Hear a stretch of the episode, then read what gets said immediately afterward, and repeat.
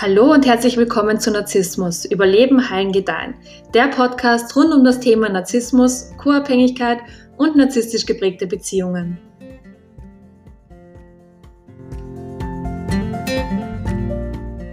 Heute möchte ich über verdeckten Narzissmus sprechen und diese Art dem offenen Narzissmus gegenüberstellen.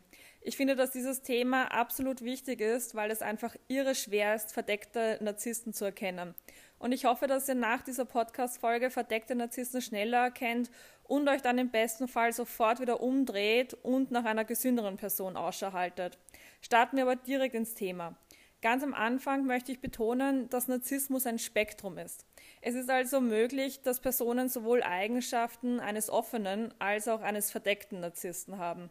Wenn der offene Narzisst jetzt also von sich selbst denkt, besonders wichtig, toll und großartig zu sein, dann braucht er Menschen um sich herum, die ihm dieses Bild von sich auch wirklich bestätigen. Dasselbe gilt jetzt auch für den verdeckten Narzissten. Allerdings holt der sich seine narzisstische Zufuhr auf ganz andere Art und Weise. Verdeckte Narzissten tun gerne so, als wären sie besonders schüchtern, besonders verletzlich oder hätten eine Menge Empathie oder wären besonders emotional. Und die Menschen, mit denen sie sich umgeben, müssen ihnen dieses Bild von sich auch unbedingt spiegeln. Verdeckte Narzissten spielen gerne das Opfer. Sie denken oft, dass sich die ganze Welt gegen sie verschworen hat und bemitleiden sich dann selbst. Aber die Schuld an ihrem Leid geben sie immer anderen Menschen und wollen gar nicht sehen, dass in den allermeisten Fällen ihre eigenen Handlungen dazu geführt haben, dass sie sich gerade in dieser misslichen Lage befinden. Sie übernehmen also keine Verantwortung für ihre eigenen Handlungen, sondern verharren in ihrer Opferrolle und erzählen diese Geschichte auch jedem, der gewillt ist, ja, sie sich anzuhören. Verdeckte Narzissten haben in ihrer Kindheit leider nicht gelernt, wie sie mit ihren Gefühlen am besten umgehen, schon gar nicht mit ihren negativen Gefühlen.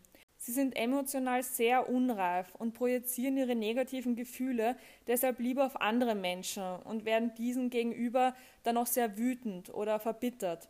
Wenn man nichts über Narzissmus und narzisstischen Missbrauch weiß, dann nimmt man diese Projektion auch an. Das Problem ist, dass der Geschichte des Narzissten sehr viele Informationen fehlen, weswegen wir uns davon nicht auf gesunde Art und Weise abgrenzen können.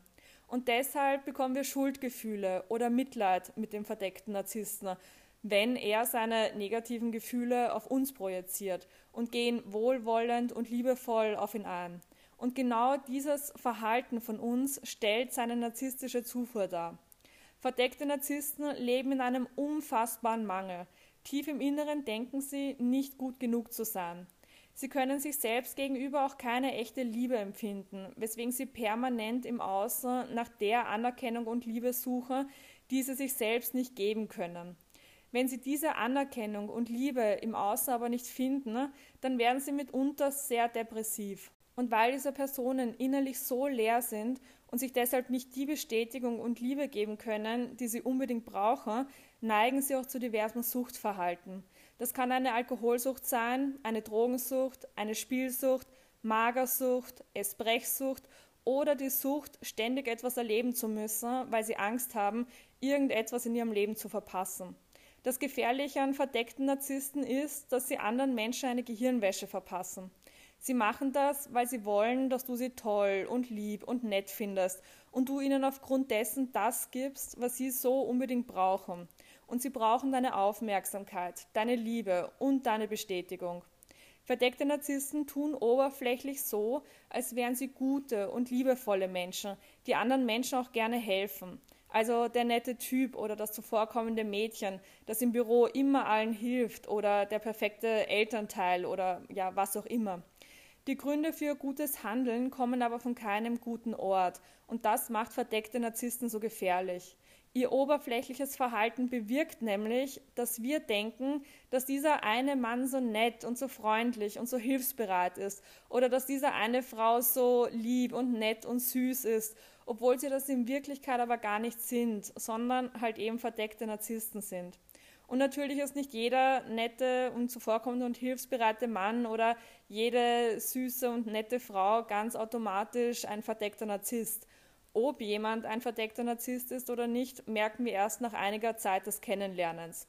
Weil auch verdeckte Narzissten können nicht ewig ihre Maske aufrechterhalten und so tun, als ob sie jemand wären, der sie in Wirklichkeit aber gar nicht sind. Meist fällt diese Maske aber leider nicht schon nach ein paar Tagen, oft dauert das echt Monate oder sogar Jahre. Und genau deshalb sage ich auch immer, dass wir uns beim Dating unbedingt Zeit lassen sollen. Erst nach einiger Zeit sehen wir, wer jemand in Wirklichkeit ist. Und das passiert normalerweise nicht in den ersten ein bis drei Monaten. Das kann schon mal bis zu sechs Monaten oder länger dauern. Gerade am Anfang zeigen wir uns alle nämlich immer von unserer allerbesten Seite, also auch gesunde Menschen. Narzissen lassen in der Regel dann ihre Maske fallen, wenn sie denken, dass du dich in sie verliebt hast und jetzt emotional abhängig von ihnen bist. Wenn sie denken, dich in ein Abhängigkeitsverhältnis bekommen zu haben, lassen sie ihre Maske fallen. Sie gehen dann nämlich ganz stark davon aus, dass du sowieso bei ihnen bleibst, egal wie sie sich dir gegenüber verhalten. Wichtig ist zu verstehen, dass Taten immer wichtiger sind als Worte, egal wie lange du jemanden schon kennst oder mit ihm oder ihr zusammen bist. Und das Verhalten von Narzissten verändert sich mit der Zeit immer in Richtung Missbrauch. Ob das jetzt Vernachlässigungen aller Art sind, Beleidigungen, Beschimpfungen, die Schweigebehandlung oder irgendwelche anderen manipulativen Taktiken. Sowohl mit offenen als auch mit verdeckten Narzissten wird früher oder später irgendeine Art Missbrauch stattfinden. Und deshalb rate ich auch jedem, sich emotional nicht zu schnell an eine Person zu binden. Was natürlich nicht bedeutet, dass wir uns nicht verlieben dürfen. Also das Gefühl der Verliebtheit ist ja wirklich ein richtig schönes Gefühl und das dürfen wir auf jeden Fall auch genießen. Was ich damit meine, ist, dass wir bei aller Verliebtheit unsere Logik trotzdem nicht komplett aus dem Fenster werfen dürfen. Das wäre nämlich wirklich total fatal. Meiner Meinung nach ist das Ziel einer jeden Beziehung, eine gute Zeit miteinander zu verbringen. Egal, ob das jetzt eine Freundschaft, ein Date, eine Liebschaft oder eine Partnerschaft ist. Und wenn du mit dieser Person keine gute Zeit mehr hast und es auch absehbar ist, dass das nicht nur eine Phase ist, dann liegt es in deiner Verantwortung zu gehen. Selbst wenn das bedeutet, dass du jetzt erstmal wieder eine Zeit lang mit dir alleine Spaß haben wirst. Wie gehen wir aber jetzt mit verdeckten Narzissten in unserem Leben um?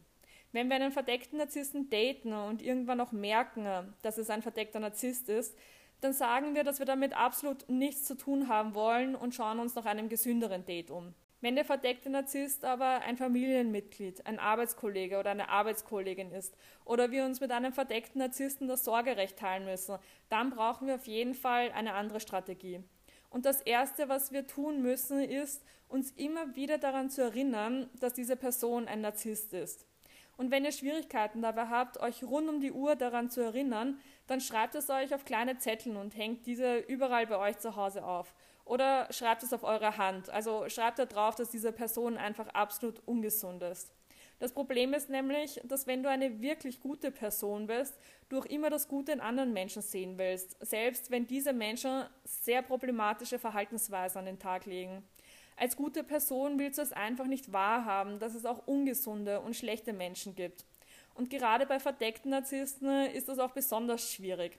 Es wird nämlich Tage geben, an denen sie super nett und freundlich und hilfsbereit sind. Und dann gibt es Tage, an denen diese Person bösartig und gemein ist, nur um dann wieder lieb und nett und freundlich zu sein. Und an lieben und netten Tagen denkst du dir so, hey, diese Person ist ja doch eine gute Person und gar nicht böse und gemein oder ungesund. Aber nein, sie wird auf jeden Fall irgendwann wieder böse und gemein und sehr ungesund für dich sein. Das ist nämlich einfach das Spiel, das sie spielen und das wir auch verstehen müssen. Verdeckte Narzissten lieben es, dieses Hin- und Herspiel zu spielen, um andere Menschen verrückt zu machen. Sie wollen andere Menschen verrückt machen, um sie in irgendeiner Art Beziehung mit ihnen zu halten. Erinnere dich also wirklich immer daran, dass diese Person ungesund ist, selbst wenn sie gerade in ihrer lieben und netten und freundlichen Phase steckt. Aber sobald diese Person kann, wird sie auf jeden Fall wieder in ihre bösartige Phase zurückfallen. Manipulation ist das Narzissten bester Freund. Das muss dir wirklich rund um die Uhr klar sein. Das nächste ist, dass du dieser Person gegenüber unbedingt Grenzen setzen musst. Wenn dich dein Arbeitskollege oder deine Arbeitskollegin selbst nach Feierabend noch anruft, nur um sich über die Arbeit zu beschweren und dir zu erzählen, dass er oder sie ja eigentlich das Genie schlechthin ist, das aber nur leider niemand erkennt und er oder sie deswegen furchtbar leidet, dann lass diese Person einfach auf deine Mailbox sprechen. Oder wenn du weißt, dass Gespräche mit einem narzisstischen Familienmitglied immer schwierig sind, dann erzähl diesem Familienmitglied keine Details mehr über dich und dein Leben. Irgendwann werden diese Details nämlich auf jeden Fall gegen dich verwendet. Wende in solchen Fällen am besten die Grey Rock Methode an. Und dabei stellst du dir vor, ein grauer Stein zu sein. Du wirst dann sehr gefühllos rüberkommen und gibst dem Narzissten damit weder positive noch negative Aufmerksamkeit. Und dann wirst du für ihn oder sie komplett langweilig und uninteressant. Und irgendwann lassen sie dann von dir ab. Und das ist genau das, was wir wollen. Das letzte ist, dass ihr dieser Person gegenüber nicht emotional werden dürft, selbst wenn sie euch extrem provoziert. Wenn diese Person etwas sagt oder tut, was unfassbar egoistisch, lächerlich oder noch nicht mal wahr ist und es euch aber trotzdem unfassbar verletzt, dann sprecht ihn oder sie auf gar keinen Fall auf ihr schlechtes Verhalten an. Werdet dieser Person gegenüber auch nicht wütend oder traurig, weil nochmal, damit gibst du ihnen genau das, was sie wollen. Sie wollen rund um die Uhr Aufmerksamkeit haben. Und zwar egal, ob diese Aufmerksamkeit positiv oder negativ ist. Und so schrecklich das auch klingt, aber die meiste Zeit bevorzugen sie sogar negative Aufmerksamkeit. Wenn du negativ auf sie reagierst, dann wissen sie ganz genau, dass sie dir etwas bedeuten. Und genau danach sucht der Narzisst. Die Bestätigung im Außen dafür, dass sie von Bedeutung sind, weil sie sich dieses Gefühl nicht selbst geben können. Tief im Inneren glauben sie nämlich, nicht von Bedeutung zu sein. Und das ist ein richtig unangenehmes Gefühl, das unbedingt vermieden werden muss. Ich hoffe, dass euch diese Podcast-Folge dabei geholfen hat, den Unterschied zwischen offenen und verdeckten Narzissten ein bisschen besser zu verstehen. Folgt mir auch gerne auf meinem Instagram-Kanal Narzissmus verarbeiten oder auf meinem YouTube-Kanal Narzissmus überleben, heilen, gedeihen. Tschüss!